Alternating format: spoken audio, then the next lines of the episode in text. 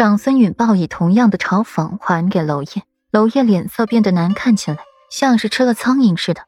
的确，当年他什么都算好了，却独独出了程锦怀这个疏漏，让他多年的筹谋功亏一篑，竹篮打水一场空。看到娄烨难看起来的脸色，长孙允的眉眼舒缓，变得慵懒，反倒是娄烨神情紧绷，局促不宁。你都知道些什么？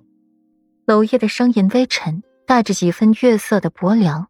长孙女发出了一声低笑，微微低下了头颅，目光沉郁的看向别处。宫里，顾阮对着金瑞修月送来的解药看来看去的，看半天也是一颗药丸，只是他总不能把这药给融了吧？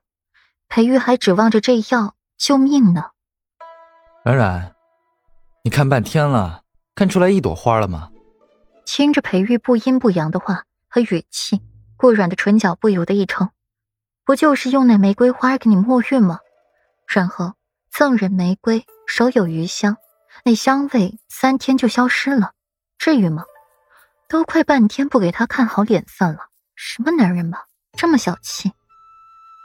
没，不过我说你至于吗？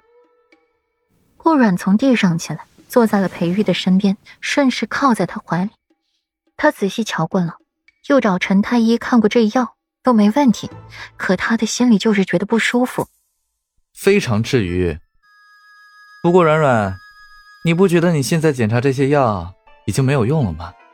为夫都吃过两颗了。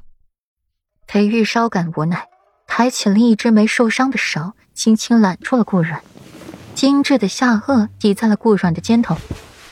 软软，你这该不会是一孕傻三年吧？裴玉左手抚摸着顾软的小腹，墨眸闪着微亮的光。上来，别期待了，我有没有孕，我自己能不知道？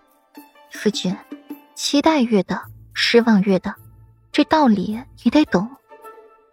顾软没好气的白他一眼，又看看手中这药，心底纠结了一番，才把它放下。又被顾软扫兴了，裴玉也不想再搭话了。又因这体内的余毒废清的原因，裴玉也是困顿。天刚暗下，连晚膳都来不及用，便睡下了。时光如梭，待裴玉的伤势痊愈，已经是快进年关了。这期间出的事也是不少。妻子安知道宫中遇刺，全是厉害的杀手，禁卫军死的不能再死了。又想起了顾云锦也是禁卫军之首，一时心急动了胎气，险些丧命。艰险产子也给身体留下的病根，此后再不能生育了。然后，便是老王妃病逝。老王妃得知宫中噩耗，裴玉身中剧毒，一下子急晕了过去。后来迅速寻来的府医来为老王妃诊治，也是无力回天了。刚到了夜里，就已经没了气息。整个婉居都透着浓浓的死寂气息。临了时来了精神，拉着蓝玉在屋里说了好些话，都是怀念过往的。说到情深之处，也不禁感到潸然泪下。据蓝玉说，老王妃是笑着离开的，很是安详。王府门口挂满了白绫、白灯笼，家仆的身上、腰间、额间也披戴这条白布。安静且有序的在府里做事迎客，府中沉寂，死亡的气氛浓郁，惹得旁人心情跌落沉郁。老王妃病故，前来吊唁者无数，连皇帝、武皇后也是亲来了，亲自给老王妃上香，格外册封老王妃为一品王妃，赐金册金印，与老王妃合葬，还命其人终身为其守灵。